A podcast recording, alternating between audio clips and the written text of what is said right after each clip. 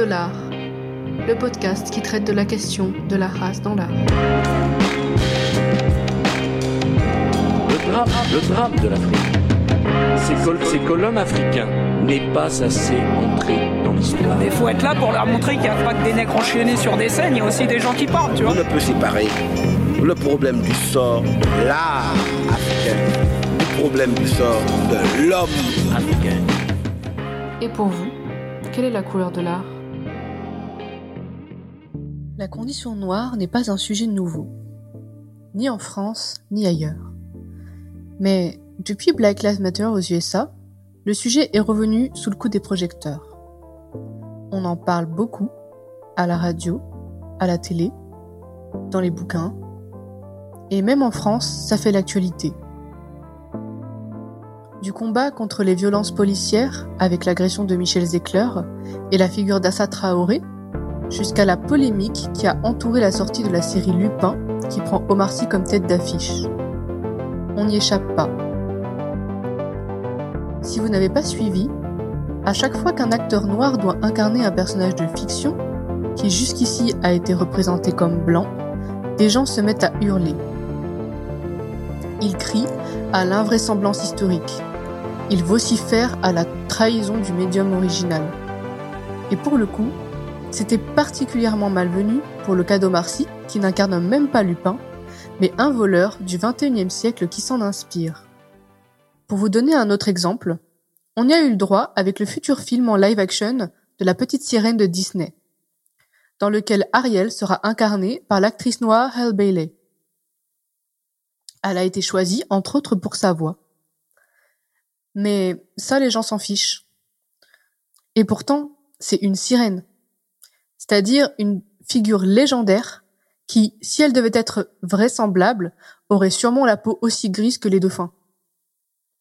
Mais bref, ce n'est pas le sujet. En tout cas, on peut difficilement passer à côté de tout ça, tellement que les médias nous en rabâchent les oreilles. Et en histoire de l'art, eh ben c'est la même chose. Tout d'abord, il y a l'excellent livre de recherche d'Anne Lafont, L'Africain tout contre l'œil des Lumières, qui vient de recevoir le prix Vital et Arnold Bloch. Dans cet ouvrage sur lequel elle a travaillé pendant une dizaine d'années, Anne Lafont explore l'image des Noirs entre le XVIIe et le XIXe siècle. Une période charnière de la construction de l'image du noir, puisqu'elle est comprise entre l'apparition des colonies antillaises dans l'art français métropolitain et l'échec de la première abolition de l'esclavage en 1802. C'est une recherche fondamentale.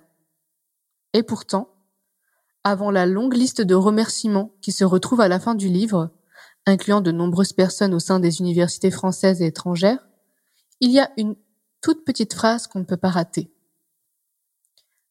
Anne Lafont nous dit je ne troquerai pas une seule année consacrée à la gestation de ce projet, qui a été pourtant fort longue, contre une seule question qui m'a été posée dans ce cadre privilégié de présentation de mes travaux en cours, et ce, d'autant plus qu'il me fallait construire et défendre un chantier. Que fait la représentation des Noirs à l'art du XVIIIe siècle et à l'écriture de l'histoire de l'art en général, qui n'allait pas de soi, aussi surprenant que cela puisse paraître en 2019 Cela est-il vraiment surprenant? Il fallait construire et défendre. Non seulement Anne Lafont s'est retrouvée face à l'immensité de la tâche d'explorer un champ de recherche qui ne l'a jamais été, ou très partiellement, mais on sent qu'il a fallu en plus qu'elle le défende. Vous sentez toute la charge de cette phrase, pourtant discrète, en fin d'ouvrage, au milieu des remerciements? Parce que quand on est noir et qu'on veut travailler sur les noirs, rien ne va de soi. Il faut justifier pourquoi, comment, dans quel but très exactement on décide de travailler sur le sujet. Alors, pourquoi est-il si difficile de parler des Noirs en France? Si l'on en croit l'ouvrage de Maboula Soumaoro, le problème commence bien avant la discipline choisie, que ce soit l'art ou autre chose. En effet, dans le Triangle et l'Hexagone, réflexion sur une identité noire, et plus particulièrement dans le chapitre Étudier en France, l'autrice nous parle de son parcours scolaire et de son ascension au sein de l'université française. Elle explique plus précisément l'accueil qui a été réservé à ses travaux de recherche sur le nationalisme noir par sa directrice de recherche française après un an passé aux États-Unis. C'est au retour dans mon université parisienne que ma situation s'est dégradée. Mon mémoire de recherche de fin d'année ne fut pas validé. Il y avait plusieurs raisons à cela aux yeux de ma directrice de recherche française. Parmi ces raisons, certaines étaient par ailleurs d'une extrême gravité.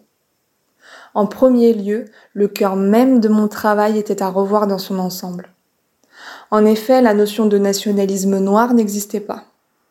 À cela, je ne savais quel argument opposer car j'avais passé l'année universitaire à lire des dizaines d'ouvrages et d'articles scientifiques qui étaient précisément consacrés à la question du nationalisme noir.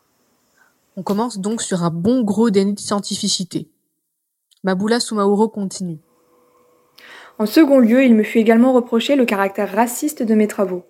Il semblait clair à ma directrice de recherche que je ne me rendais pas compte de ce racisme qui transparaissait de manière patente dans mon travail. Il fallait me reprendre. Je ne devais absolument pas gâcher ce potentiel incroyable qui était le mien. La situation n'était pas si catastrophique, je m'étais tout simplement laissé happer par le communautarisme états-unien. Et le mot est lancé. Communautarisme. Je vous laisserai continuer la lecture de ce chapitre édifiant dans le livre de Mabula Soumaoro. On peut se dire que les choses ont évolué depuis les études de la chercheuse qui se sont déroulées à la toute fin des années 90 et au début des années 2000. C'était il y a 20 ans. Peut-être bien que ça a évolué.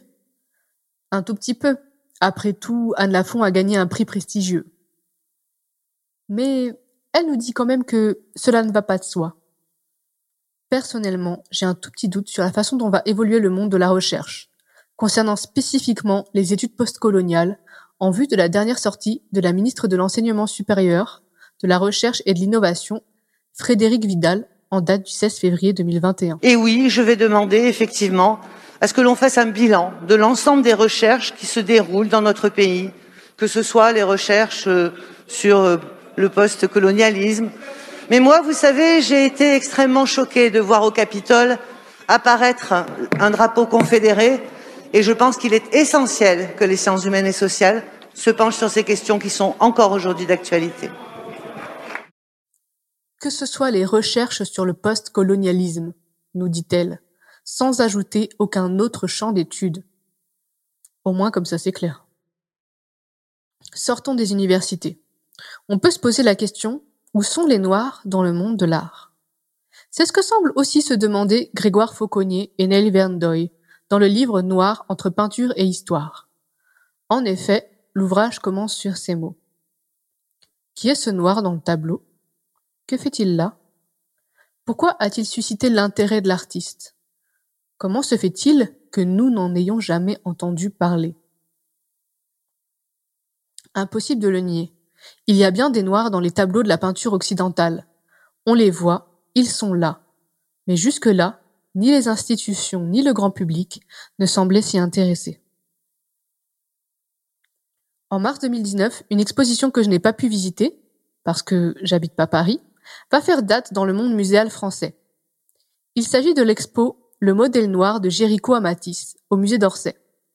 Dans la continuité des travaux de recherche initiés par Anne Lafont, cette expo retraçait l'histoire de la représentation des personnes noires dans les arts visuels depuis 1794 jusqu'à nos jours. Elle a pu recevoir de nombreuses critiques. On en parlera tout à l'heure avec mon invité. Mais elle fait cependant date, puisqu'elle est la première exposition sur le sujet en France. 2019, première expo sur le sujet. Doit-on en dire plus? Et puis, il y a le super podcast Vénus s'épilait-elle la chatte, qui a traité de la question de la représentation des personnes noires dans l'histoire de l'art occidental, avec un épisode bien nommé Représenter les Noirs, le regard blanc. L'épisode est un entretien avec Neil Verndoy, vous vous rappelez? Un des auteurs du livre Noir entre peinture et histoire dont nous venons de parler. Naïl Verendoy a eu l'idée d'écrire ce livre après avoir visité un musée à Rennes et s'être rendu compte qu'il y avait énormément de personnages noirs dans les tableaux, mais aucune information les concernant.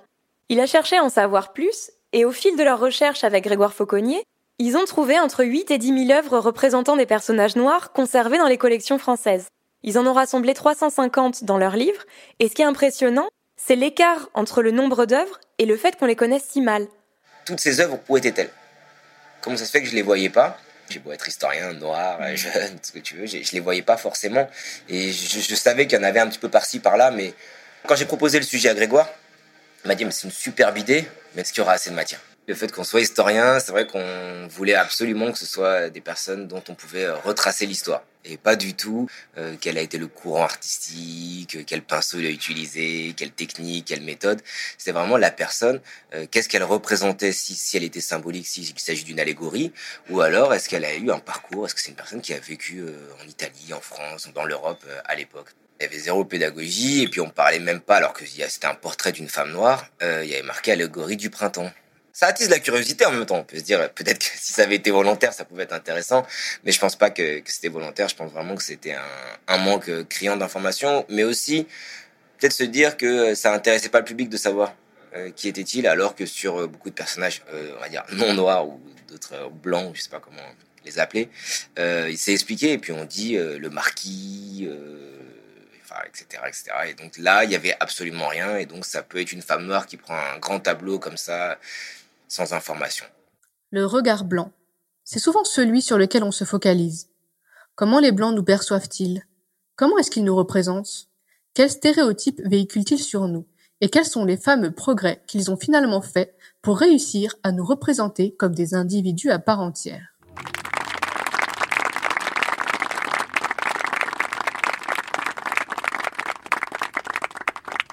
En 2014, l'artiste sud-africain blanc Brett Bailey expose son installation performance Exhibit B à Saint-Denis. L'artiste est non seulement blanc, mais aussi descendant d'une famille de premiers colons britanniques. Il s'engage pendant ses études contre l'apartheid et devient militant, ce qui est tout à son honneur. Et dans son œuvre Exhibit B, il a l'intention de dénoncer la déshumanisation des personnes noires à travers des tableaux vivants, mettant en scène des personnes noires en situation d'esclavage. Des oreilles affûtées auront peut-être reconnu la voix de la rappeuse Kazay dans le générique. Leurs conneries, ils les font tous les jours, de toutes les manières, tous les jours. C'est juste leur rappeler que nous on est là et qu'ils font des trucs de blanc en fait. Ça, c'est un vrai truc de blanc. C'est les blancs qui font les blancs. C'est pas tous les blancs qui agissent comme des blancs. Il y a des blancs qui se déterminent en tant que blancs. et c'est une forme d'intelligence d'ailleurs. Ils sont là, ils sont de ce côté-là. Et puis il y a les blancs qui font les blancs, mais ils sont à l'intérieur, ils sont dans la salle. Voilà, ils sont en train de regarder des noirs enchaînés. Je sais pas, euh, normalement, ça leur pose pas, ils se posent pas la question de savoir ce que ça veut dire. Comme on vient de l'entendre, concrètement, ce qu'il s'est passé, c'est que des personnes noires se sont dressées contre cette exposition. Elles se sont exprimées sur leur malaise de voir leurs semblables encore et toujours mis en situation de victime. Mais aucune trace de leur bourreau. Un metteur en scène blanc, des acteurs noirs. L'artiste, la tête pensante blanche, et le modèle, le corps exposé noir. Encore une fois. Les personnes qui ont manifesté leur mécontentement ont-elles été entendues et écoutées? En face, le monde de la culture et de l'antiracisme consensuel a fait bloc. Pascal Blanchard, un universitaire, a porté sa caution intellectuelle à l'exposition selon Télérama. La LICRA s'est outrée de cette tentative de censure de la part de la communauté noire. Le théâtre, lui, a décidé de n'opposer aucune parole et a pris une posture plutôt paternaliste. Il a parlé d'incompréhension. Il voulait expliquer aux manifestants, parce que forcément ils n'avaient pas compris. Des Noirs qui habitent Saint-Denis ne pouvaient pas avoir les clés de compréhension. T'as pas la rêve, quoi. Et le théâtre voulait même organiser des séances de médiation entre les manifestants et l'artiste un jour qu'on lutte. On a fait des courriers, personne nous a répondu. On a contacté des personnalités censées nous représenter. Ils nous ont dit, mais non, vous comprenez pas. Vous pouvez pas comprendre. Vous êtes trop dans la sensibilité. Comment ça, est trop dans la sensibilité? Il faut être historien pour savoir les choses. Il faut être artiste. Non, la rue a dit non. La rue a dit non. La rue a dit non. La rue, elle comprend. Elle sait ce que c'est la souffrance. Parce que la souffrance des afrodescendants, on l'a dans notre histoire sait ce que c'est. Ça nous brûle, ça nous fait mal au cœur. Voilà, c'est ça, c'est ça. Après avoir entendu cette manifestante, vous pensez encore qu'il et elle n'avaient pas compris? Alors, quand on peine autant à être écouté, quand le regard blanc est érigé en modèle de neutralité, quand les artistes noirs ont encore du mal à se faire une place en France, que diriez-vous de décentrer un peu le regard? Je vous avoue qu'à la base, je souhaitais consacrer un épisode à la question du regard blanc, dans un développement très scolaire. Un état de lieu, le regard blanc et puis le regard noir. Et puis je me suis dit, pourquoi pas, pour une fois, se focaliser uniquement sur le regard que nous portons sur nous-mêmes Alors allons-y. Qu'en est-il de la représentation des personnes noires par et pour elles-mêmes? Que se passe-t-il quand les artistes noirs tendent le miroir et captent leur propre image? Que veux-tu voir, ma reine? Miroir magique au mur, qui a beauté parfaite et pure? Célèbre est ta beauté, majesté.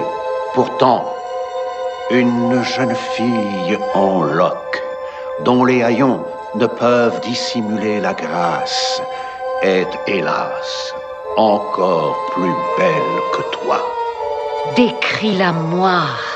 Apprends-moi son nom. Lèvres rouges comme la rose, cheveux noirs comme l'ébène, teint blanc comme la neige. Blanche-Neige. Miroir, miroir, se voir dans les yeux des noirs, c'est le titre de cet épisode, et d'un autre podcast écrit par Jennifer Padjemi, que je vous recommande et qui parle justement de représentation de la beauté et du corps. De mon côté, pour parler de tout ça d'un point de vue purement artistique, j'ai décidé d'inviter Adeline Rapon. Adeline est photographe et instagrammeuse. Pendant le confinement de mars 2020, elle a fait une série de photographies nommée Femme Faux, où elle se met en scène pour reproduire des photographies et des œuvres représentant des femmes antillaises du XXe siècle. Vous pouvez trouver toute sa série sur son compte Instagram, Adeline Rapon, et je mettrai aussi les œuvres et photographies de sa série que nous évoquons sur mon compte, la couleur de l'art, dans leur ordre d'apparition. Une réinterprétation de l'image des femmes antillaises à travers l'art par le biais de l'autoportrait. En effet, pour moi, Adeline était la femme de la situation. Mais au fait, c'est quoi être noire? Quand j'ai demandé à Adeline comment elle se définissait, voici ce qu'elle m'a répondu. Alors, euh, ça, été, ça c'est c'est très compliqué. Euh, enfin, ça a été très compliqué parce que euh, déjà euh, depuis toute petite, c'était très bizarre parce qu'en fait mes mes camarades ne comprenaient jamais pourquoi bah, ma mère était blanche ou pourquoi mon père était noir et que en fait euh, ben euh, moi j'étais moi tu vois euh, donc donc voilà quand à chaque fois que mes parents venaient me chercher à l'école c'était j'avais toujours la remarque de ah c'est ah c'est lui ton père ah c'est elle ta mère et sans trop comprendre en fait qu'elle comment comment j'avais pu sortir comme ça et ensuite, du coup, moi, en fait, à cette époque-là, je me définissais pas, c'est-à-dire que, enfin, je, la question se posait pas. Et d'ailleurs, enfin, même euh, avant, enfin, je sais pas, avant le, le, le collège ou vraiment, euh, enfin voilà, c'est, enfin pour moi, euh, la, la, question d'être noire ou d'être blanche, je captais pas. C'était vraiment pas du tout. Enfin, je, j'avais les deux à la maison. J'étais dans des écoles qui étaient hyper, hyper mélangées, très populaires dans, dans le 13e. Donc en fait, enfin vraiment, je, enfin ça, je l'ai appris au fur et à mesure, si tu veux, en, en, en côtoyant en fait euh, ben, les, les, gamins, quoi. Et, euh, et, du coup, en fait, euh, la question s'est beaucoup plus posée beaucoup plus récemment, où justement, moi, au fur et à mesure, ben, je me suis dit bon bah, je sais pas trop, enfin, est-ce que est-ce que je suis plutôt une femme noire, est-ce que, enfin, qu'est-ce que je suis? Euh, ou euh, enfin si tu veux le truc c'est que j'ai toujours été un peu mal à l'aise avec le fait de me dire que j'étais une femme noire parce que enfin si tu veux physiquement euh, ben je suis vraiment blanche comme un cul il y a vraiment pas de il y a pas de il y a pas de raison si tu veux que je me définisse comme telle. Et ensuite euh, il y a eu des discussions récemment et notamment en fait avec euh, Esther, euh, Esther le bulldozer sur Twitter, qui euh, elle parlait de, de, en fait du, du colorisme et qui disait que quand des femmes métisses se définissent comme femmes noires ou qu'on les définit comme femmes noires, en fait ça, invisibilise qui sont les femmes noires. Et il y a une il y a une préférence qui est qui est mondiale et autant en fait euh, à Hollywood que euh, que partout. Si tu veux une femme euh, noire claire de peau ou une métisse sera beaucoup plus employée et beaucoup plus visible que la femme qui est foncée de peau. Donc du coup c'est vrai que moi qui hésitais un peu, je me suis dit, bah, en fait, non, je, enfin, si je dois me définir, je vais dire que tout simplement, je suis une femme euh, métisse, mais surtout, euh, enfin, je préfère même juste dire que, eh ben, je suis euh, d'origine martiniquaise et d'origine française. c'est c'est vrai que pour moi, l'invisibilisation des femmes noires euh, est vraiment. Et je m'étais pas rendu compte à quel point c'était énormément présent.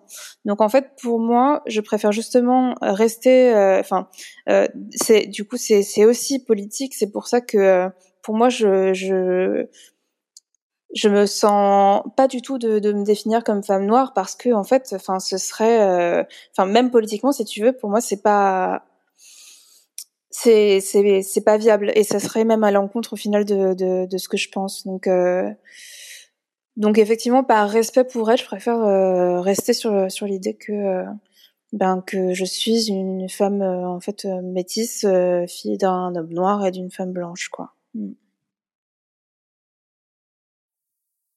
Pas si simple, non. Personnellement, je suis aussi ce qu'on appelle communément une femme métisse. Je me suis définie ainsi pendant des années et je n'ai réfléchi qu'à l'ambivalence de ce terme très récemment. Métisse, on ne le dit quasiment que pour les enfants d'un couple blanc et noir. Ou à la limite, pour les enfants d'un couple blanc non blanc. Mais jamais pour deux personnes issues de cultures différentes qui sont blanches. Avez-vous déjà entendu un franco-allemand se définir comme métisse Non, ce qui prouve bien la charge raciale de ce terme. Alors, pour les personnes noires, il y a deux points de vue qui s'affrontent régulièrement. Il y a celles qui pensent que les personnes avec un parent noir et un parent blanc ne sont pas noires, parce qu'elles sont souvent claires de peau. Et il y a celles qui pensent au contraire que nous devrions nous positionner en tant que personnes noires pour faire face à la blanchité. Et que l'intensité de la couleur de peau, qu'elle soit claire ou foncée, n'est pas nécessairement liée au fait d'être métisse. Moi, par exemple, mon père est malgache. Et chez nous, il peut y avoir une infinité de couleurs de peau différentes, ainsi qu'une infinité de traits dus à l'histoire de nos peuples. Et j'aime à penser qu'il y a aussi une infinité de manières d'être noir. Mais on comprend bien la position d'Adeline. Quand on est clair de peau, ou light skin, nous ne vivons pas un dixième de la négrophobie que vivent les femmes noires plus foncées de peau, brown skin ou dark skin. Adeline nous explique d'ailleurs comment dans l'enfance son physique était mis sur un piédestal et comment à l'adolescence, après plusieurs années à pouvoir passer pour blanche, on appelle ça le white passing, elle a vécu un tournant à cause de la texture de ses cheveux. Quand j'étais petite, euh, j'étais toujours un peu, si tu veux, mise sur un piédestal. Donc euh, c'était vraiment euh, la petite métisse aux jolis cheveux, tu vois, voilà, extrêmement longs. Toujours, enfin voilà, j'étais un peu, si tu veux, euh, ce, ce, ce petit cliché-là.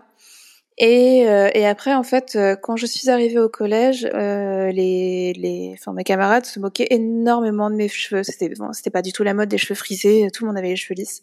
Euh, la première et euh, à qui je me référais énormément. Donc euh, c'est vraiment pour moi, c'est, je, je me disais mais quand je serai plus grande, je serai Alia. Et euh, et en fait, du coup, c'était vraiment ce truc-là où euh, bah pour moi c'était extrêmement dur euh, de, de, de voir qu'en fait on, on pouvait m'atteindre comme ça. Et donc j'ai commencé à supplier ma mère de me laisser les cheveux qui a refusé mais euh, qui a fini par céder à un moment donné parce qu'elle voyait vraiment que ça me rendait malheureuse. Donc euh, c'est là que j'ai commencé si tu veux à euh, à me camoufler. Donc euh, j'ai commencé à me lisser les cheveux tous les jours tous les jours sans arrêt. Et euh, donc de l'âge de, de ouais de, de mes 14 ans à euh, à mes 23 ans. 20, ouais. Et, euh, et en fait, le truc, c'est que euh, j'ai.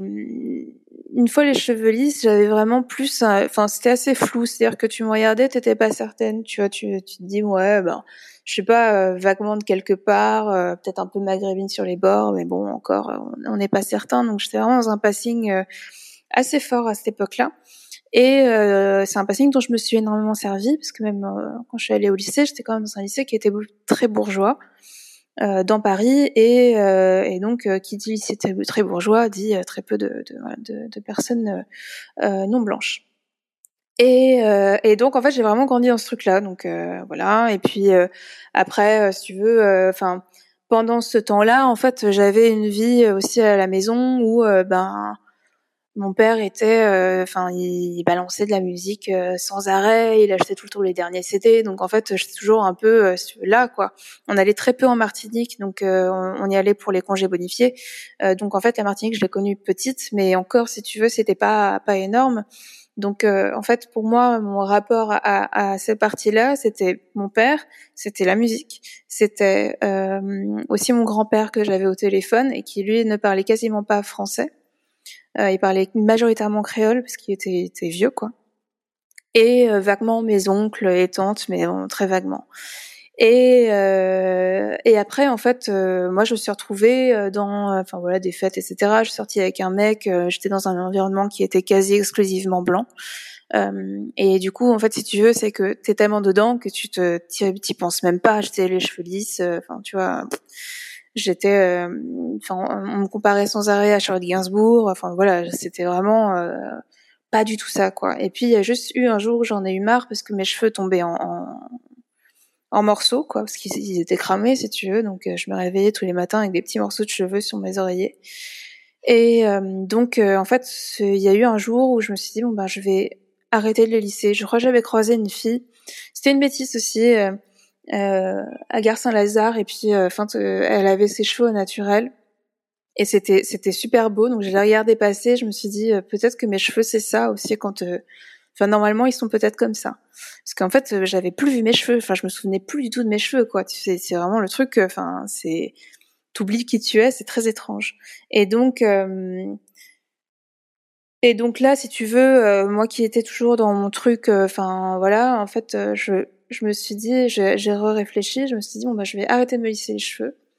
Je les, je les ai pas lissés, j'ai, enfin vraiment du jour au lendemain, euh, je les ai laissés comme ça et puis si tu veux ça ressemblait à rien, ça ressemblait à une serpillière parce qu'ils étaient pétés quoi. Et donc je les ai laissés pousser et euh, je suis allée chez un coiffeur qui euh, qui me les a coupés. Donc j'aurais pu faire le big shop mais j'ai pas osé. j'avais peur de, de j'avais très très très très peur en fait de de de, de comment comment j'allais comment ça allait si tu veux ressortir quoi je savais pas.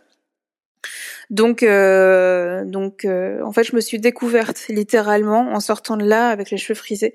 Je me suis littéralement découverte. C'est que je, je d'un seul coup si tu veux euh, bah c'était plus Charlotte Gainsbourg mais euh, c'était ben quelqu'un d'autre. Et c'est quelqu'un d'autre qui était ben déjà qui était pas blanc. Donc ça m'a fait très bizarre et et au fur et à mesure, si tu veux, mes cheveux récupéraient, donc euh, refrisaient beaucoup plus. Et puis euh, j'ai fini par vraiment avoir les cheveux euh, comme ça. Et en fait, c'est vraiment, c'est c'est assez marrant parce qu'en fait, cette, cette ce retour vers ben la, la, la, fille métisse physiquement, ça ça ça m'a fait complètement m'émanciper et puis et c'est enfin vraiment beaucoup plus me replonger dans euh, tout ce qui était hein, toujours un peu euh, toujours là si tu veux mais euh, mais de façon bien plus vénère. Donc en fait je me suis mise vraiment genre à, binger tout toute ma musique d'enfance. Je me suis mise à, à, regarder plein de plein de films à chercher tout un tas de choses. Enfin voilà je, je me suis replongée dans mes dans mes recherches dans mes recherches généalogiques que j'avais commencé quand j'avais 18 ans enfin voilà c'est vraiment je suis complètement repartie là-dedans et, euh, et, en fait c'est assez marrant parce que justement ces, ces cheveux-là, en fait ça peut tout à fait raconter, euh, enfin ça raconte complètement mon histoire au final si tu veux, c'est vraiment euh, euh cheveux lisses, tu laisses tomber, c'est Adeline un peu bon ben qui, qui, se qui se renie, qui se cache et qui de toute façon est pas très bien avec elle-même. Et cheveux frisés, c'est la grande libération. Et puis et puis ça me permet également si tu veux de, de ouais de, de me voir comme je suis et ce qui est ce qui ce qui raconte si tu veux un peu ben voilà ouais c'est c'est c'est c'est ma créolité au final est, est visible quoi mais euh, visible pour les autres je ne sais pas mais en tout cas pour moi elle l'est et c'est le plus important quoi What's so wrong with shining? Why have you got so much fear? Hey. I got my skin all out, I don't care. I'm proud to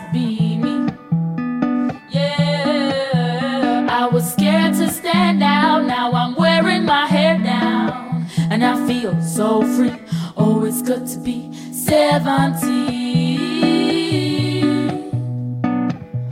feel so free. Oh, good to be 17. 17. Évidemment, nous ne sommes pas là pour remettre en cause la façon dont quelqu'un se définit, d'autant plus que nous ne faisons pas tous et toutes le même chemin, et que nous évoluons tout au long de notre vie. Il n'est donc pas question de contredire Adeline, mais de comprendre à quel point le sujet est complexe et politique.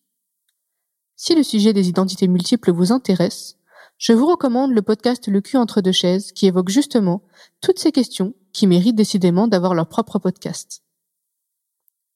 De mon côté, je prendrai l'habitude de poser la question à mes invités sur la façon dont elles se définissent et ce que cela signifie pour elles d'être noires. Parce que l'identité noire est multiple et qu'elle mérite d'être explorée. Ce qui est intéressant dans ce qu'elle nous raconte de son cheminement, c'est qu'au moment où elle a retrouvé ses cheveux naturels, Adeline s'est aussi reconnectée avec sa culture créole. Et cette recherche d'identité, cette envie de se connecter avec sa créolité, on la ressent à travers toute sa série. En suivant le compte d'Adeline et sa série Fanfo particulièrement, j'ai bien ressenti que pour elle, il y avait quelque chose de cathartique. Une façon de se réapproprier son image d'elle-même et qu'il y avait aussi une dimension très personnelle comme un chemin intérieur. Son autoportrait du 13 avril m'a mis sur la voie, puisqu'elle y incarne son arrière-grand-mère. Je l'ai interrogée sur ce portrait si particulier. Euh, celle-là, c'était très compliqué parce qu'en fait, euh, déjà, je me suis énormément renseignée avant. Euh, j'ai appelé ma tante pour qu'elle me raconte qui elle était parce que elle l'a connue. C'est mon arrière-grand-mère en fait. Et, et, et du coup, cette photo-là, en fait, ma tante me l'avait envoyée quelques mois avant avec une photo de mon arrière-grand-père. Et, et, là, en fait, ben, je lui ai demandé tout un tas de détails. Donc, je sais qu'elle est allée voir un peu à droite à gauche pour poser des questions. Et, et pour en savoir beaucoup plus, donc euh, pour moi, ça a été très compliqué parce qu'en fait, euh, je me retrouvais plutôt avec une photo euh, d'une femme qui a sur le visage, ça se voit qu'elle a quand même vécu. voilà, c'est c'est c'est pas si tu veux celles qui sont toutes pleines, toutes jolies et euh, toute fraîche euh, sur les photos, tu vois. Euh, enfin, c'est vraiment là, il y a, y a, une expression, il y a une certaine dureté. elle a eu 13 enfants. elle, voilà, c'était c'était quelqu'un, si tu veux, qui qui c'est la femme potomitan, mais vraiment ce cliché-là, si tu veux, qui en fait qui était la seule du foyer qui travaillait et qui s'est qui élevait également les gosses, quoi. Donc donc voilà, quelqu'un d'assez une, certaine, une sacrée personne, si tu veux. Donc moi, ce qui a été très compliqué avec ça, c'est que euh, c'est vraiment le moment où j'ai pris le plus de photos parce qu'en fait j'avais je je je, je n'arrivais pas à la voir. J'y arrivais pas du tout. Et euh, et je suis encore frustrée avec cette photo parce que c'est justement celle où euh, j'ai ressenti le plus de pression euh, parce que je, je, voulais à tout prix à tout prix lui rendre hommage et c'était très très compliqué quoi. Ouais. Mais je suis je suis pas convaincue euh, d'avoir réussi mais bon voilà. Et puis ensuite elle m'a avoué qu'elle collectait déjà des portraits de femmes antillaises sur Pinterest avant d'avoir commencé cette série. Euh, tout simplement, euh, c'est un, travail que j'avais déjà entamé, euh, enfin en fait à l'âge de 18 ans, c'est-à-dire que je voulais à tout prix ben, comprendre ben, mes racines, de comprendre ben, ma créolité, etc. Et, et en fait, donc moi je viens de, de, de en fait d'une famille qui est parti euh, en France euh, euh, avec, ou en tout cas pendant le Bumidum. Le Bumidum, c'est l'abréviation du Bureau pour le développement des migrations dans les départements d'outre-mer. Un organisme français qui était censé aider les habitants de l'outre-mer à voyager vers l'Hexagone dans leur migration, en les insérant dans la société et en les aidant à trouver du travail, un logement. Et c'est devenu, dans les faits, un instrument de déracinement et même de déportation de certains enfants notamment ceux qu'on appelle les enfants de la Creuse. Ces personnes ont grandi dans des familles éclatées pour repeupler ces régions françaises trop vides d'habitants et de travailleuses. À ce sujet, il y a plusieurs films, mais je vous conseille celui que j'ai vu. Racine Mon Papa, tome 1, Ce passé qui ne passe pas, de Michael Gaines, et qui se focalise plus particulièrement sur la Réunion. Il est dispo en VOD sur Internet et, euh, et un petit peu après. Et en fait, euh, moi, on m'a pas transmis beaucoup de choses. Euh, j'ai toujours été énormément en demande, donc j'ai toujours voulu euh, ben, que, que, en fait, mon père m'apprenne le créole, et en fait, ben, il l'a jamais fait. Donc en fait, toute ma culture créole a, a toujours été très euh, très euh, musical déjà en premier, et ensuite euh, ben, au niveau de, de, de, la bouffe et puis de certaines, enfin voilà, retrouvailles en famille, euh, voilà. Mais c'était quand même pas pas extrêmement présent. Donc donc du coup c'est vrai que euh, je j'avais besoin en fait de fouiller là-dedans et en fait tout bêtement c'est un truc que je faisais un peu comme ça un peu jour le jour et je me suis retrouvée donc avec euh, ce dossier sur Pinterest parce que j'aime beaucoup Pinterest euh, qui euh, qui se remplissait au fur et à mesure et que euh, en fait j'avais nommé héritage et dans lequel je mettais énormément de, de photos anciennes donc cartes postales etc de femmes antillaises et donc pendant le, confinement le premier euh, je me suis retrouvée en fait ben au chômage partiel et avec rien du tout à faire euh, de mes journées. Donc j'ai passé dix jours un peu un peu en, état un peu de, choc, euh, pas trop savoir quoi faire et vraiment d'immobilité totale. Et, et, donc j'ai eu envie de commencer une série photographique pour faire une photo par jour. Et, et donc c'est justement en fouillant dans mon Pinterest à la recherche d'idées que je suis tombée sur ce dossier et je me suis dit, ben, je l'aime mon sujet. Donc, euh, donc en fait, je l'ai lancé juste comme ça et sans trop réfléchir. Euh, vraiment, euh, au départ, euh, c'était pas du tout quelque chose qui était hyper engagé ou quoi. C'était vraiment juste, j'ai envie de faire ça parce que je sais que personne ne l'a fait ou en tout cas pas à ma connaissance. Donc, donc voilà, c'était, c'était un peu un concours de circonstances, quoi. Pour Adeline, au départ, ce n'était pas une démarche engagée, mais vraiment un regard qu'elle a porté sur elle-même ces interrogations profondes, mais finalement, c'est devenu plus que cela.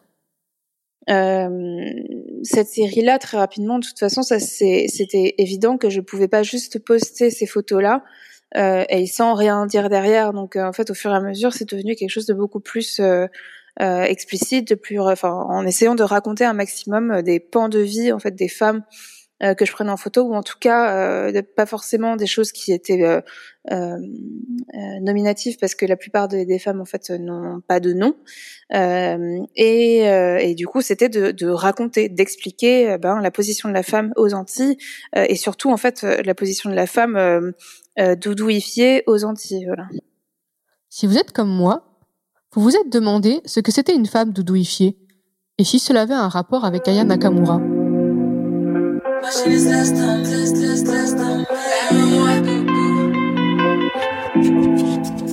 Heureusement, Adine vient éclairer notre lanterne. Alors, euh, c'est euh, le doudouisme, c'est euh, c'est la caricature de, de, de l'antillais et antillaise. Euh, les antillais, quand ils sont arrivés, en fait, enfin quand, enfin c'est au 19e siècle, pardon, euh, au 19e siècle, euh, il y a eu tout un tas d'images, tout toute une imagerie. Euh, donc euh, après post post esclavage pour en fait inciter les Français à soit venir dans les îles, soit consommer des produits des îles, donc le rhum, la, enfin le, le sucre, le café, etc. Et donc, en fait, pour décorer euh, toutes, euh, toutes ces, ces images-là, on a construit un, une sorte d'iconographie très, euh, euh très, très exotique euh, ou exotifiée en tout cas. et comme on l'a fait en fait pour toutes les colonies de, de, France. Donc, on a par exemple le tirailleur sénégalais euh, qu'on a réutilisé sur Banania, et ben en fait, euh, les, pour les Antilles, ça a été la doudou. Donc, euh, en reprenant ce, ce, surnom affectif, le reprendre et donc appeler une femme antillaise, l'appeler une doudou. Et donc c'est avec pareil en fait de de madras, avec la blouse blanche, avec euh, avec le marais-tête et euh, souvent en fait un peu un peu bien en chair, toujours assez sexy, euh, les épaules dénudées et qui présente des fruits, etc. Et en fait donc ça, c'est vraiment la base du doudouisme. Et avec l'homme qui, lui, est en général torse nu, en train de taper sur un tam-tam ou en train de, de boire du rhum dans un coin, assez fainéant, etc. Et en fait, le, le doudouisme, ça a continué, il s'est transformé au fur et à mesure avec euh, justement les différentes migrations, donc notamment avec le bimidum, où là, euh, ce qui a été rajouté, c'est euh, les muakas. Donc on les a appelés les muakas parce que en fait, il y avait cette façon de parler, parce que quand on quand on dit par exemple qu'on va faire quelque chose, qu'on fait quelque chose sur le moment, on dit muaka, voilà. Et du coup, euh, ça, ça, a été repris comme une expression pour désigner. Donc encore une fois, on reprend un, morceau de mots pour, euh, enfin, d'un morceau de, de, de, la culture pour en fait la, la, la caricaturer et euh, où en fait on a gardé aujourd'hui, notamment avec euh, avec ce sketch des inconnus, des donc des infirmières antillaises et donc ça c'est encore du, du doudouisme et qui évolue justement avec la condition justement des antillais en France. Et, euh, et donc moi, ce que je voulais euh, faire euh, vraiment là, c'était de réhabiliter en fait vraiment, enfin moi avoir mon point de vue sur sur ces femmes-là, sur leurs vêtements, et puis en fait essayer de de jouer un peu, faire une sorte de, de jeu de miroir pour montrer euh, pour pointer du doigt euh, justement euh, ben regardez cette femme là ne regardez pas la carte postale mais regardez cette femme là regardez son regardez son expression regardez voilà c'est parce que souvent en fait si tu veux quand tu fais quand tu fais une photo que tu recrées un tableau et ben le jeu c'est quand même de chercher de faire les sept différences. Et donc forcément tu vas te concentrer beaucoup plus sur beaucoup plus de petits détails ce que tu fais pas normalement. Donc tu prends beaucoup plus le temps de regarder une image. Et, et donc effectivement, pour moi, c'était important parce que j'avais envie de faire quelque chose au fur et à mesure qui était plus historique et, euh, beaucoup plus explicatif. Finalement, je n'étais pas si loin avec Ayana Kamura, qui elle aussi, dans cette chanson, réhabilite un peu la figure de la doudou, en utilisant le terme pour ce qu'il est vraiment. Une façon de désigner son ou sa chérie. Même si elle n'est pas antillaise, ce qu'elle fait avec la culture afro, et souvent plutôt ouest-africaine, en introduisant des termes ouest-africains et en mettant en scène des femmes et des hommes noirs dans ses clips, ce n'est pas anodin. On est loin du sketch des inconnus, ou même de la parodie qu'a fait Omar Sy de cette chanson, qui semble étrangement réactiver le cliché du doudou. là-bas, fichu sur la tête, mimique exagérée et accent prononcé. Parlez-moi doudou, ouais, c'est moi c'est tout, ouais, montrez-le-moi c'est tout, ouais. Parlez-moi doudou, ouais. Par la français, soit clair. Tu n'es pas pas les faire, non. Ce n'est pas des derrière, ouais. Eh, c'est ça de ma tête, tête, tête. Quoi? Je veux faire la fête, fête, fête. Non, c'est pas de ma osmose. C'est pas jamais. Non, non, jamais. Aïe. À savoir qu'Aya ne tient pas du tout rigueur de cette vidéo à Omar Sy qui ne l'a probablement pas fait avec de mauvaises intentions. Mais je trouve qu'on sent comme une fracture des générations, non? Bref, si vous ne voyez pas ce dont parlait Adeline, vous voilà plus au fait. Mais quelque chose d'important à rappeler en miroir à ce cliché de la femme doudou, c'est la force du concept de créolité qu'Adeline a tenté de se réapproprier pour moi, c'est vraiment quelque chose qui est très euh, très personnel. C'est-à-dire que euh, j'ai extrêmement aussi conscience du fait que euh, j'ai vraiment un, point de vue extrêmement occidental et extrêmement hexagonal. Enfin, je je me suis nourrie aussi énormément d'œuvres classiques. Enfin, tu vois, c'est vraiment donc voilà, c'est ce point de vue-là, c'est pas quelque chose. Enfin, c'est je, je je suis quand même très claire vis-à-vis de ça, c'est que euh, je peux pas avoir un point de vue euh, martiniquais de, de de souche si tu veux, c'est euh, c'est impossible. Donc en fait, pour moi, la créolité, c'est tout ce que j'essaie de me réapproprier, c'est de d'apprendre en fait ma propre culture, donc euh, d'apprendre ben non seulement si tu veux tout ce qui est ben euh, les fêtes, euh, comment comment comment on les vit, euh, essayer de d'apprendre le créole, ce qui est extrêmement difficile si tu veux quand t'as personne autour de toi qui le parle. Euh, à part mon frère et encore c'est un mélange lui un peu créole martiniquais et créole guadeloupéen et, et, du coup en fait c'est vrai que c'est c'est pour moi c'est très compliqué c'est j'essaye en fait de de me réapproprier cette culture-là, déjà en lui redonnant euh, des, des, des lettres de noblesse pour pour la question en tout cas des, des cartes postales et des femmes qui voilà qui, qui étaient payées pour pour poser de façon un peu absurde et et en fait ouais de, de je sais pas, c'est vraiment une question de, de réappropriation et de et, et d'apprentissage en fait. Dans le portrait de son arrière-grand-mère, comme dans le portrait des autres femmes qu'elle incarne, Adeline a cherché à faire ressortir leur histoire, leur individualité. Au début de sa série, elle reprend essentiellement des femmes anonymes, qui, comme elle nous l'a dit un peu plus tôt, ont été prises en photo pour poser sur des cartes postales et pour faire la promotion de produits des Antilles. Le 9 avril, Adeline postait le portrait numéro 16 sur Instagram avec ce texte. On m'a demandé plusieurs fois qui prenait les photos.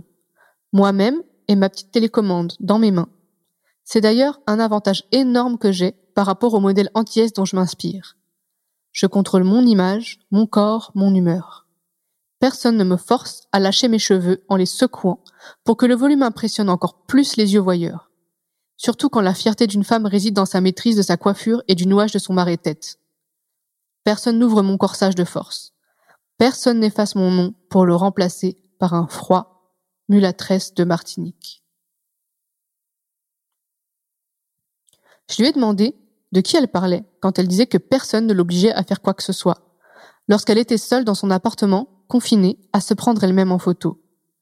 Parce que je crois, comme nous disait Kazé plus tôt, que ces personnes méritent d'être nommées, montrées et qu'elles doivent se situer. Je parle tout simplement de, euh, en tout cas pour elle, euh, ça, ça, désigne euh, bah, sans doute euh, des hommes et sans doute des, des, des, des hommes, enfin si tu veux, qui viennent sans doute de Béquet ou voilà, c'est de toute façon qui qui était euh, là pour euh, pour pour faire de la publicité euh, pour les îles c'était eux et voilà. Donc et très clairement c'est quand même des points de vue qui sont extrêmement masculins et donc pour moi c'est ce dont je parle pour pour elle c'est le regard blanc c'est le regard béquet c'est le regard hexagonal pour moi c'est c'est un peu la même chose, sauf que c'est tout simplement le regard patriarcal. Et euh, c'est euh, quelque chose que je continue encore de faire euh, aujourd'hui et que j'ai déjà fait pas mal de fois, mais sans trop m'en rendre compte, c'est que en fait j'essaie de, de, me réapproprier des codes d'image. De tous ces un peu comme Anna Gatsby dit des, des, des, pots de fleurs des femmes en pots de fleurs euh, pour euh, justement raconter autre chose et avoir un autre point de vue. Euh, et tout comme beaucoup beaucoup de, de d'artistes avant moi l'ont fait. Et, et voilà, c'est pour moi, c'est en fait ce sont deux, deux oppressions et en fait toujours un peu la même au final. Hein, ça reste ça reste extrêmement patriarcal. C'est ce, ce regard-là et c'est cette obligation-là et essayer de, de s'en débarrasser. Mm le regard blanc, le regard béquet, le regard hexagonal, le regard patriarcal. Alors on finit par y arriver. On finit par en parler de ce regard blanc. Comment on s'en extrait? Comment on s'en émancipe? Comment on redonne une individualité volée à des femmes des siècles passés? J'ai posé la question à Adeline, et elle nous explique la complexité de la tâche. En fait, j'ai essayé euh, au maximum de euh, faire des recherches, donc déjà de, d'essayer de, retrouver euh, les visages, de retrouver les photographes ou, ou les prénoms. J'ai réussi sur quelques-unes à fouiller vraiment, à, essayer de retrouver les, leurs prénoms et leurs positions. Donc notamment une qui est une cuisinière, sous-cuisinière même, qui s'appelait Thomasine et de toute façon, en fait, le problème, c'est qu'elles sont vraiment toutes anonymes, en grande majorité, et elles avaient, de toute façon, enfin, on, ne sait même pas, si tu veux, si elles étaient réellement martiniquaises ou réellement guadeloupéennes, ou, euh, tu vois, c'est euh, les mêmes images ont été utilisées pour les deux îles et même pour la Guyane, et en fait, euh, je, je t'avoue que euh, je, je, je sais pas trop et c'est vraiment quelque chose qui m'a énormément frustrée, qui me frustre toujours aujourd'hui. J'adorerais en fait me dire que eh ben euh, euh, eh ben il y a quelqu'un qui va dire ah mais euh, je crois que c'est mon arrière-grand-mère ou que c'est tu vois ce serait ce serait, ce serait assez, assez fantastique. Et euh, même de toute façon, toutes les images que j'ai, euh, enfin, t'en as très peu qui sont, qui sont en bonne définition. Enfin, c'est, c'est des cartes qui ont été paumées, qui ont été rééditées 100 fois. Euh, c'est, tout est perdu, quoi. Et et ça, après, ça, c'est encore un, un, autre boulot, je pense, hein, de, de, de, recherche, de fouille dans les dans des archives. Je pense que c'est possible, euh, mais là, du coup, enfin, c'est voilà. Moi, j'ai essayé de le faire de façon artistique, c'est-à-dire euh, de euh, qu'on prenne le temps de regarder vraiment, euh, vraiment ces femmes-là et qu'on les regarde et qu'on se dise ah tiens c'est marrant son visage, ben il ressemble à, une autre là, ah mais en fait c'est la même, elle incarne deux deux personnages différents, tu vois. Ça c'est j'ai envie qu'on qu'on s'attarde vraiment comme ça. Et j'espère avoir réussi. Hein. en tout cas, c'est ce que c'est ce que j'ai fini par faire, mais mais voilà. D'abord, les nommer, leur redonner un nom essayer de connaître leur histoire et, en tant que photographe, inciter le public à mieux scruter les visages de ces femmes. Le fait d'avoir l'autoportrait et le portrait initial nous invite à jouer au jeu des sept différences. Mais on ressent tout de même une difficulté à leur rendre pleinement hommage, et même une frustration. Dans le texte qui accompagne le portrait de confinement numéro 30 du 27 avril, Adeline Rapon reproduit une peinture, Aïcha Goblet par Félix Vallotton, qui date de 1922. Et déjà, elle écrivait J'ai longuement hésité à faire de ce numéro le dernier de la série. Puis, en fouillant, j'ai trouvé quelques. Bon, ok, trois femmes antillaises qui avaient vécu à Paris dans le domaine artistique au début du XXe siècle. Puis, j'ai cherché des œuvres picturales qui témoignaient du passage de ces femmes, ou même d'autres. Mais il semblerait que les seuls qui aient cherché à les représenter soit les cubistes et autres impressionnistes du quartier de Montparnasse. Alors que faire? Continuer à chercher S'arracher les cheveux Jeter une bouteille à la mer? Alors, je lui ai demandé ce qu'elle avait ressenti face à cette sous-représentation, voire à cet effacement des femmes antillaises au XXe siècle énormément de frustration. C'est-à-dire que plus, je, en fait, plus je cherchais et moins je trouvais sur les sites euh, des musées nationaux. Donc autant musée du Louvre euh, que euh, la réunion des musées nationaux, bon, il y a peut-être un peu plus de choses. Et encore, c'est c'est c'est effrayant si tu veux. Euh, tu tu tu te dis mais attends mais qui mais où sont-elles? Et surtout quand tu sais que quand tu fouilles un peu, tu vois, quand tu tombes sur des écrits, etc. je suis retombée sur tu as des, des, des, des, images de pub cachées dans des, dans des journaux euh, qui étaient euh, qui sont euh, numérisés par la BNF et encore ils sont pas encore tous numérisés. Mais des, des traces de passage. En fait tu te rends compte et tu sais parce que ça a été dit que ces personnes-là ont été énormément prises en photo, ont été énormément mises en avant, que il y a eu forcément bah, des peintures, que Aïcha Goblet, je sais que que enfin tous les peintres l'ont représenté. Euh, je sais que, euh, enfin, tu vois, je, je sais qu'il y a forcément un Picasso, un truc, quelque chose, tu vois. Euh, et en fait, c'est l'invisibilisation. Euh, je pense qu'elle est aussi dans dans dans l'absence de de, de de, de référencement de ces de ces images-là. Euh, T'as plein de tableaux où ben tu tu regardes et tu te dis mais attends mais cette tenue mais enfin je suis sûre que c'est une telle. Et, euh, et en fait, ben, c'est écrit, euh, tu sais, euh, rien, genre femme de dos ou femme machin. Et puis en fait, tu as le nom du peintre, mais mais tu, tu sais pas qui c'est. Donc en fait, c'est ça qui est effrayant, c'est que je pense que la plupart de ces tableaux-là, ils sont quelque part, tu vois, en soute ou en je sais pas trop quoi, cachés, mis dans des coins, parce que de toute façon, on n'a pas spécialement envie de les montrer, ou et même, je pense surtout qu'ils ont été oubliés. Euh, et ça, si tu veux, c'est ça, ça se rendre dingue parce que euh, parce que tu sais que ces femmes-là étaient des, étaient des immenses stars. Aïcha Goblet, qui était quand même en fait, qui était la première star noire en France et, euh, et avant Joséphine Baker. Et en fait, on en parle pas, on la montre pas. Et euh, mais c'est c'est et c'est effrayant, c'est flippant, c'est super flippant. Mais du coup, c'est vrai que moi, je me suis aussi interrogée, c'est que si, euh, enfin, pourquoi est-ce qu'on parle pas d'Aisha Goblet et pourquoi est-ce qu'on parle de Josephine Baker? Josephine Baker, elle a cet avantage aussi d'être américaine, euh, donc euh, d'être vraiment exotique, tu vois, avec un truc qui qui, qui n'a pas d'enfant, il n'y a pas de, de, lien, si tu veux, avec la France. Et, et je pense que ça, ça, ça a dû jouer. Mais ça, c'est ma lecture à moi. Hein.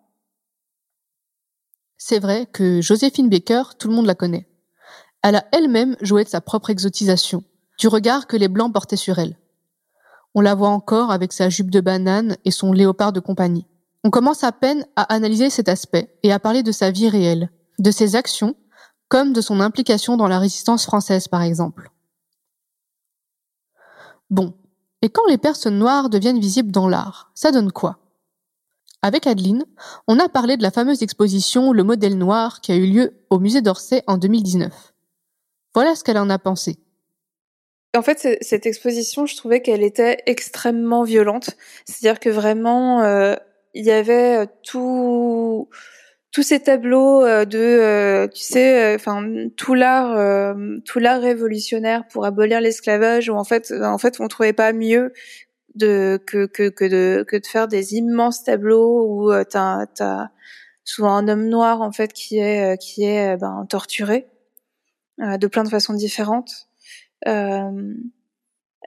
où tu as également euh, ben, des, des, des, tableaux avec euh, des hommes noirs qui sont mains et pieds liés ou des femmes prostituées, etc. Donc en fait, c'était vraiment tout tout ce, tout ce, toute cette vision euh, du 19e siècle, parce que en fait c'est majoritairement ça. Hein, c'est, c'est en fait c'est la fin voilà fin fin 18e et puis euh, tout le 19e siècle euh, qui a quand même des images qui sont euh, politiquement euh, en fait extrêmement racistes et qui, qui, ont construit aussi en fait le regard qu'on a aujourd'hui sur justement sur les personnes noires. Donc on retrouve tous les codes qu'on retrouve encore aujourd'hui si tu veux enfin tu vois effectivement là aujourd'hui si tu veux si tu veux mettre George Floyd euh, en couverture d'un magazine ou euh, si tu prends euh, effectivement le, numéro de Libération euh, avec Michel Zecler, c'était extrêmement frustrant également comme expo. Et, et, la conclusion était nulle, vraiment nulle. C'était complètement naze. C'était juste, ben, on reprend l'Olympia de Manet et puis en fait on inverse, on inverse, on met la femme noire devant, devant et puis la femme blanche derrière. En fait, au propos, ça change pas grand chose. Et et euh, ça, ça, ça raconte pas plus. Euh, pour moi justement, enfin la dernière partie aurait dû être une grosse dernière partie du regard noir sur les noirs en fait, tout simplement. Et, euh, et donc voilà, enfin je, ouais, je suis sortie de cette exposition euh, pas très contente. Et il y avait aussi des enfants. Et en fait, je les ai regardés et je me suis dit mais c'est, enfin, je, c'est super violent. C'est vraiment ultra violent. Et même moi, si tu veux, je me sentais pas bien dans dans dans cette expo. Si mon introduction incluant Black Lives Matter et Michel Zecler ne vous avait pas convaincu, en voilà une seconde couche. Ici, Adeline nous dit quelque chose d'extrêmement important en faisant référence à George Floyd et Michel Zecler. Deux hommes noirs, le premier tué par la police états-unienne et le second tabassé par la police française. Avec des images et preuves à la pluie. Ce qu'elle évoque, c'est le continuum de l'image des personnes noires dans une société blanche des tableaux dénonçant l'esclavage, en exposant des corps noirs torturés, jusqu'aux unes de journaux dénonçant les violences policières d'aujourd'hui. C'est toujours la même image que nous voyons. Nous voyons des corps noirs qui endurent la souffrance, des corps humiliés. Et dans l'expo du modèle noir, on nous expose même des corps moqués à travers des caricatures racistes. Quelle image cela renvoie-t-il aux personnes noires? Comment finissent-elles par se voir elles-mêmes? Alors, il ne s'agit même pas de dire qu'il ne faut pas montrer ces images, mais juste qu'une petite réflexion sur leur contexte d'exposition serait méritée. Vous vous rappelez, au début de l'épisode, on parlait d'Exhibit B, une installation spectacle qui exposait des acteurs vivants pour dénoncer encore une fois le traitement des Noirs pendant l'esclavage, avec une absence criante d'acteurs blancs. Le théâtre qui exposait disait que les habitants qui se sont érigés contre cette expo n'avaient rien compris. Mais se sont-ils posé la question de ce qu'eux ont compris de leurs revendications? Se sont-ils demandé si nous, on n'était pas fatigués de voir nos corps exposés sans cesse pour dénoncer? Alors, le musée d'Orsay a tout de même essayé d'apporter un autre regard, mais cela ne semblait pas concluant du tout c'était c'était c'était extrêmement frustrant également euh, comme expo Et, euh, et la conclusion était nulle, vraiment nulle. C'était complètement naze. C'était juste, euh, ben, euh, on reprend euh, l'Olympia de Manet et puis en fait on inverse, on inverse, on met la femme noire devant, devant et puis la femme blanche derrière. En fait, au propos, ça change pas grand chose et et ça, ça, ça raconte pas plus. Euh, pour moi, justement, enfin, la dernière partie aurait dû être une grosse dernière partie du regard noir sur les noirs, en fait, tout simplement. Et, euh, et donc voilà. Enfin, je, ouais, je suis sortie de cette exposition euh, pas très contente. Euh, et, et voilà. En revanche, cette expo était basée sur une autre qui a été créée aux États-Unis et qui semble donner beaucoup plus d'importance au regard des Noirs portés sur elle-même.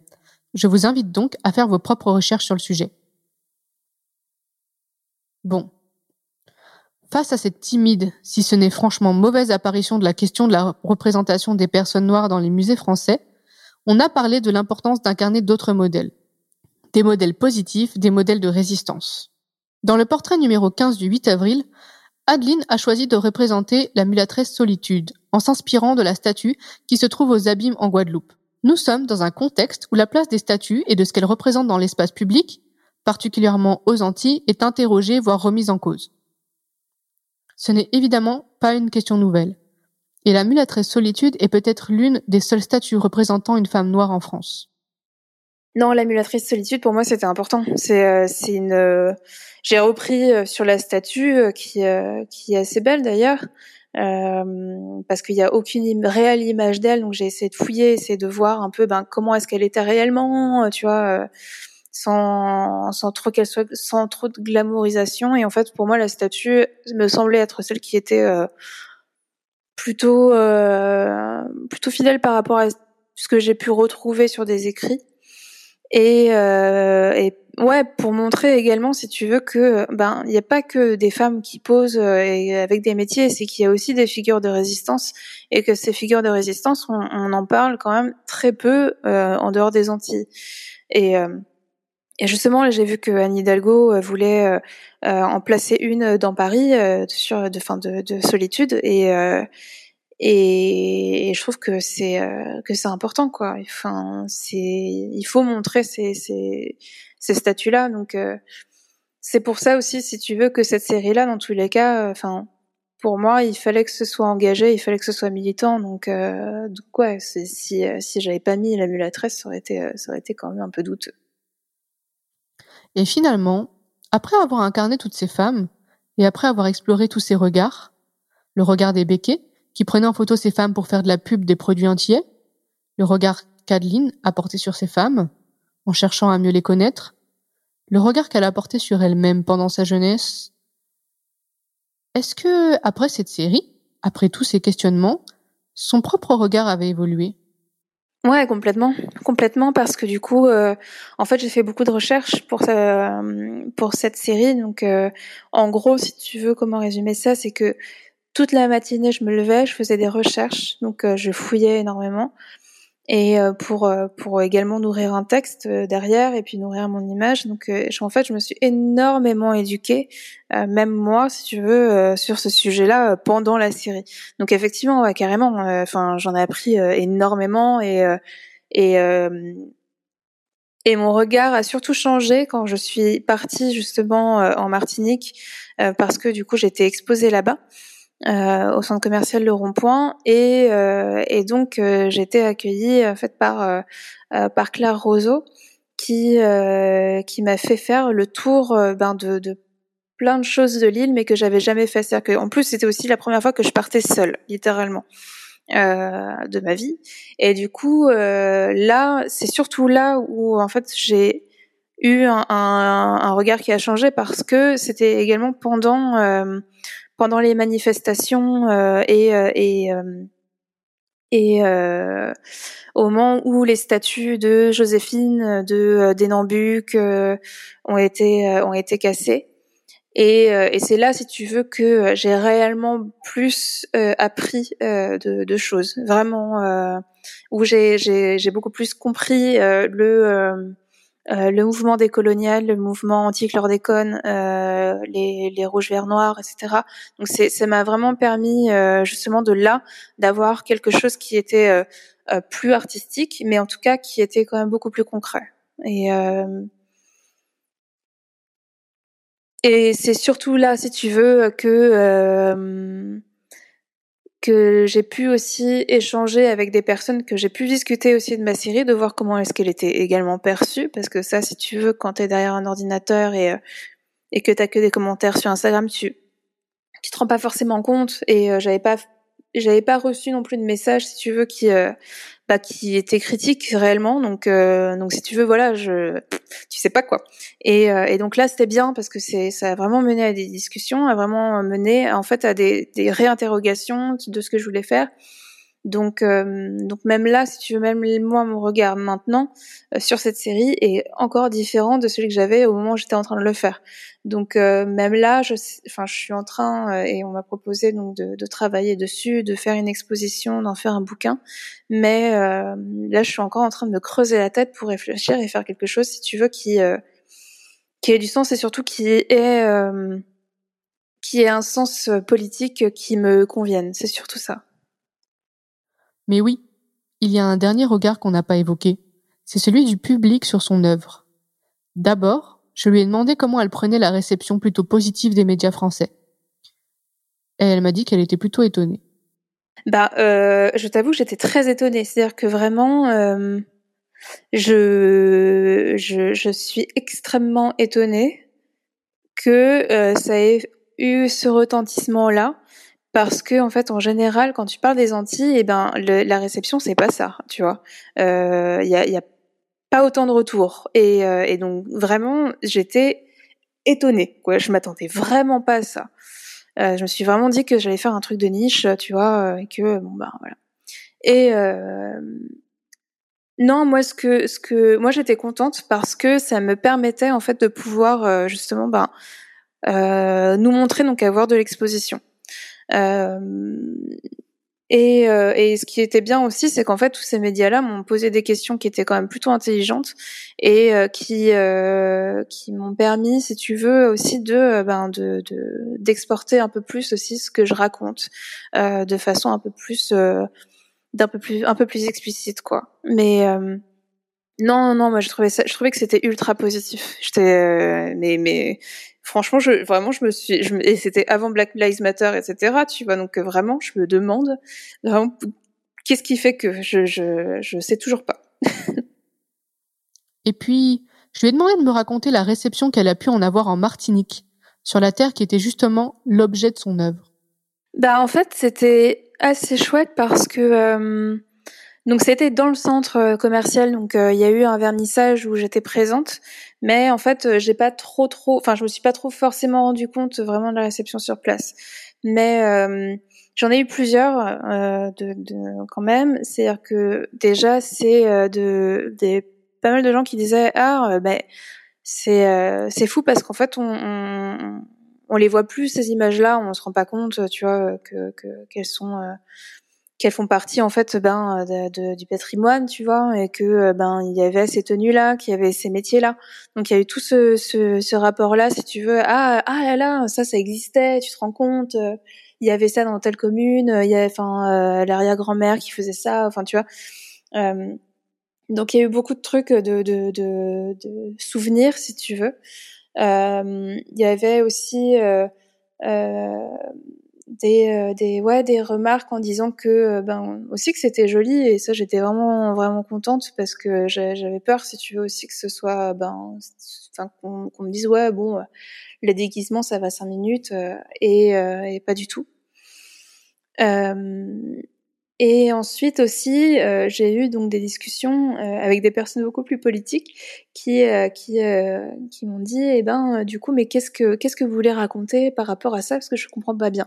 Et c'est ça qui était par contre un peu compliqué et qui fait que voilà, même là, si je dois refaire une exposition, je veux absolument que ce soit, enfin, qu'il y ait beaucoup plus de texte parce que là, pour le coup, il y avait que, quasiment que les images et puis une petite vidéo où j'expliquais rapidement les choses, mais mais du coup, ouais, où il y avait besoin de, de discuter beaucoup, besoin de, euh, de, de comprendre également la démarche et de, de, de comprendre aussi mon euh, d'où je viens, euh, beaucoup. Voilà. Comprendre d'où elle venait. C'est drôle, car c'est un peu la question qu'elle semble se poser à elle-même à travers cette série. Et je crois qu'en dehors des questions que l'on se pose sur nous-mêmes, comprendre vraiment d'où l'on vient, d'où l'on parle, quand on prend la parole publiquement, c'est extrêmement important. Savoir décentrer son regard, c'est peut-être même le cœur de la question. Et aujourd'hui, quel regard porte-t-on sur les Noirs dans le monde de l'art? Est-ce que la place des personnes noires en art a changé depuis le XXe siècle? Bof, je trouve. Non, c'est toujours euh, toujours euh, exotisé, tu vois, mais tout comme on exotise aussi euh, ben le la banlieue aujourd'hui, tu vois, la jungle urbaine comme on aime dire, tu vois. Enfin non, je pense pas que ça ait énormément changé, ça ça a glissé un peu, tu vois, mais mais non, enfin aujourd'hui en fait on se sert énormément du point de vue américain pour parler des noirs parce que c'est beaucoup plus confortable et euh, parce que ben il y a toute une culture qui s'est créée et qui, qui est formidable. Hein. Mais c'est vrai que du coup, ben on, ouais, on n'accorde pas beaucoup de, d'attention de, toute façon, je trouve euh, vraiment euh, en France. En France, on est, on aime bien dire qu'on est universaliste et, se mettre des, des jolies œillères, quoi. C'est vrai qu'en France, on aime ne pas voir les couleurs, mais dans la couleur de l'art, on n'aime pas se mettre des œillères. Alors, voilà la question que je pose à mes invités en dernier lieu. Pour vous, quelle est la couleur de l'art? Ah, Pour moi, l'art a énormément de couleurs et c'est précisément euh, ce qui fait que c'est de l'art. Et euh, et effectivement, en fait, pendant pendant très longtemps, en tout cas en Occident, l'art euh, a été surtout blanc, clairement. Et je pense que c'est ce que raconte ton ton podcast. Euh, et j'ai le sentiment, en tout cas, que euh, depuis justement euh, le XXe siècle et surtout le, le XXIe siècle, avec la mise en avant quand même de beaucoup plus d'artistes qui ne sont pas européens, on parvient justement à à brasser bien plus de couleurs qu'avant. Et justement ça me fait justement penser à rien qu'au travail de euh, euh de et voilà j'ai oublié son nom. Oh merdouille. Alors attends attends. Ah oui voilà. Je vais recommencer ma phrase. Et justement depuis euh, depuis que euh, que Basquiat, euh, en tout cas, c'est à lui que je pense sur le moment, c'est que on a justement une explosion de couleurs extrêmement franche et, et, et, et qui se mélange énormément et et je sais pas, voilà, c'est c'est c'est ce que ça m'évoque. En tout cas. C'est vraiment voilà depuis depuis qu'on a d'autres artistes sur le devant de la scène, euh, je crois qu'on a aussi euh, bien plus, euh, bien plus d'images et bien plus de couleurs.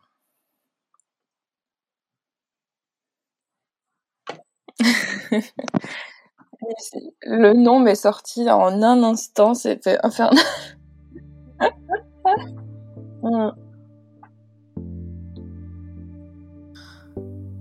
Ce podcast est produit par l'Acclameur Podcast Social Club une association qui met en avant un modèle économique, social et solidaire du podcast. Elle promeut le podcast comme outil de libération de la parole et d'éducation populaire. Elle défend un modèle sans sponsoring ou publicité. Pour soutenir la couleur de l'art, rendez-vous sur la page Eloasso de l'Acclameur Podcast Social Club. Cet épisode de La couleur de l'art a été réalisé par les ateliers de peintres de l'Acclameur Podcast Social Club. Mélissa Andriana Solo, à la voix et à l'écriture. Pauline Moskowski et Laurent Safou de l'Afrolab à l'éditorial. Hugo Huberti au montage et au mixage. Merci à Marceline d'avoir prêté sa voix et merci à Bob Andria pour la composition du générique.